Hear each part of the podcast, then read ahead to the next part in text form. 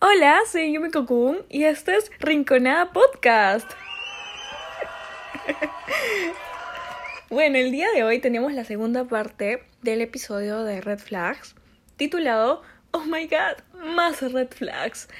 Así que, sin más, continuemos desde donde nos quedamos.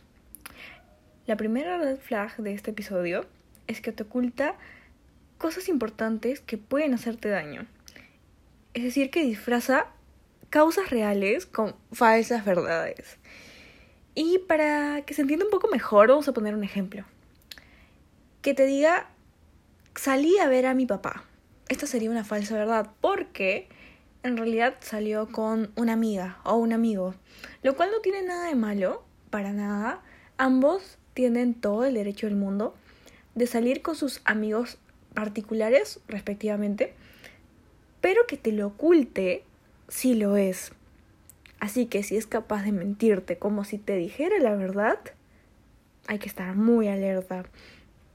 La siguiente red flag es que te saque en cara cualquier regalo que te da en alguna discusión. Esto lo hace para manipularte, haciéndote creer que le debes algo solo por lo que te ha dado, cuando claramente no es así.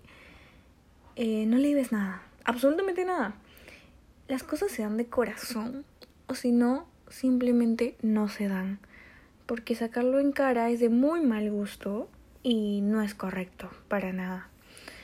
La siguiente es que tiene malas reacciones ante algún comentario de mejora que puedes hacerle tú o alguna otra persona. Em, creo que esto no es necesario que lo explique, pero lo único que puedo decir es que empieza como una bola de nieve que es chiquita y luego mientras más pasa el tiempo se va haciendo más grande y más grande y sus reacciones que eran al principio insignificantes se van haciendo cada vez peor y peor y peor y la idea es que no permitas que te llegue a faltar el respeto de ninguna otra forma. Eh, la siguiente red flag es que te hace sentir culpable por no ceder ante lo que ella o él quiere que hagas. O porque simplemente no le diste el gusto ante algún capricho suyo. ¿Qué decir? Se entiende bien, creo, pero lo único que puedo aconsejar es que te priorices a ti y a tu salud mental antes de complacer a esta persona en todo lo que quiera, porque no eres su juguete, ¿ok? La siguiente red flag es que le fastidia de verdad le fastidia tener conversaciones incómodas de pareja.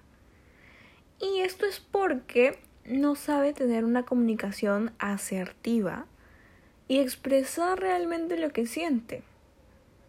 Así que para tener relaciones sanas es muy necesario que hayan conversaciones incómodas en donde ambos se sinceren y digan lo que quieren sin que el otro se enoje obviamente con mucho respeto y sobre todo empatía para poder comprender las necesidades del otro. La siguiente red flag es que si están saliendo, te busca solamente cuando quiere algo de ti y luego se desaparece, se borra el mapa y deja de hablarte.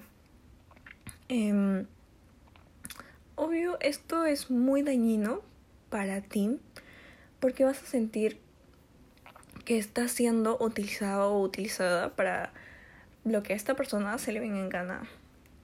Claramente tienes que ser la primera opción de alguien, no la segunda ni la tercera, porque no lo mereces. La siguiente es que te compara con otras mujeres, en este caso hablando de mi experiencia personal con chicos, te compara con otras mujeres tanto de forma física, emocional y mental. Te hace creer que ellas son tu competencia y que tienes que competir por él cuando claramente no lo son. Ninguna otra mujer es tu competencia. Entre mujeres hay que admirarnos, pero no competir por el cariño de un chico. Nadie vale eso. Es muy insano y dañino para tu amor propio y tu autoestima. Así que si es que empieza con esas actitudes, corre, sale ahí. La siguiente red flag es que no es claro, esa persona no es clara desde el principio sobre qué clase de vínculo quiere contigo.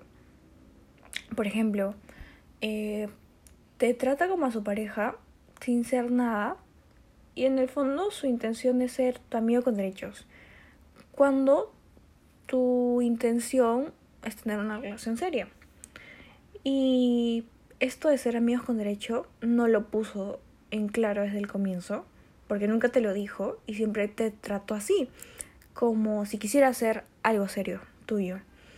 Y después de ilusionarte y que de repente, en algunos casos, puedan pasar cosas íntimas, simplemente se va, se borra, se multiplica por cero.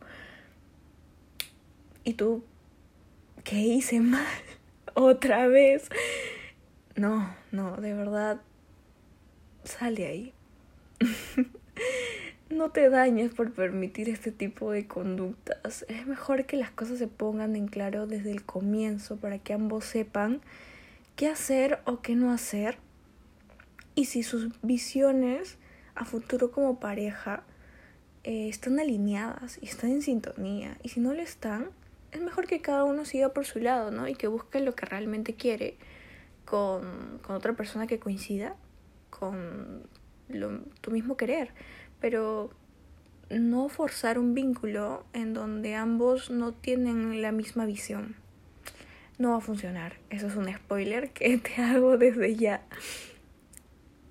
Y eh, la última red flag, ya para terminar, es que te involucra demasiado pronto, ojo, demasiado pronto, con su familia.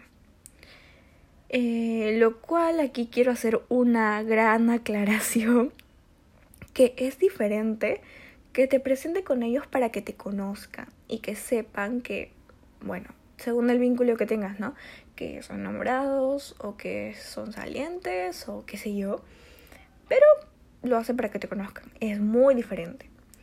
Eh, a que en un corto, muy corto periodo de tiempo, te involucre demasiado en reuniones familiares, viajes, almuerzos, salidas, etc. Esto es generalmente para engancharte a la relación y presionarte a que estés con esa persona, o bueno, si ya estás en una relación, que sigas a su lado. Pero tal vez no es necesariamente lo que tú quieres. Y lo mejor sería, como en todo lo que he mencionado antes eh, cuando se trata de un tiempo demasiado pronto, es que todo sea poco a poco y progresivo. Eh, el amor que es sano va a ser progresivo. Se empieza de poquitos y se va subiendo la intensidad de lo que se ofrece a la otra persona poco a poco mientras más vaya pasando el tiempo que lleven juntos. Em, si se da todo eh, de una, es muy muy probable que una de las dos partes o simplemente no esté satisfecho o piense que lo están abrumando, se sienta muy hostigado y el vínculo no, no fluya como tiene que fluir. Ese sería mi consejo. Claramente esto es total experiencia personal de lo que me ha pasado, porque sí, he pasado mucho eh, en una oportunidad. Esto de involucrarse mucho con la familia muy de repente. De hecho, fue cuando yo solamente tenía un mes con esta persona. Eh, y me sentí como que muy presionada a seguir. La familia presionaba, él presionaba. Eh, me hacía sentir de que porque ya conocía a su familia ya había estado dentro del círculo en almuerzos, etc., em, ya estaba obligada a estar con él, cuando, eh, bueno, a seguir con él, eh, cuando todavía no nos conocíamos lo suficiente y, y todavía pasó demasiado rápido. Entonces, para evitar que esto no pase y cometer errores, más errores, eh, es preferible que sea progresivo. Y que la otra persona obviamente también lo pueda entender, que lo acepte y que puedan llegar juntos a un acuerdo tanto para, la, para involucrarse con la familia de uno o del otro, de ambos. Todo es de dos. Pero lo que sí quiero hacer un hincapié es que tener un vínculo muy bonito con la familia de la otra persona es lo más lindo que pueda haber. Y también lo he experimentado y se siente es una satisfacción increíble porque sabes que estás haciendo las cosas bien o que ambos están haciendo las cosas bien y, y de alguna u otra forma tienen el respaldo de la familia. Pero eh, también es muy importante que la familia de ambos respete el espacio de los dos, eh, respete que las decisiones la toman entre dos, que ninguna de las dos familias tendría por qué involucrarse entre las decisiones de pareja o los acuerdos que hagan entre los dos. Y que haya ese respeto mutuo entre tú y la familia del otro, tu pareja y tu familia, es increíble, de verdad. O sea, es una experiencia que se le desea a todos. a todas las personas que estén en una relación, que quieran algo serio con la persona, busquen eso. Pero, obviamente, progresivo, en el momento que tenga que llegar. No apuren las cosas porque, spoiler, nuevamente no va a funcionar y tal vez no salga bien. Así que bueno, sin más, esto ha sido el episodio de hoy. Espero que les haya gustado mucho, que les haya servido un montón de repente para aclarar algunas dudas que han podido tener en relaciones pasadas eh, o que puedan tener para evitar hacer algunas cosas en relaciones futuras. Pero nada, gracias por escuchar. Nos juntamos en otra rinconada. Chao.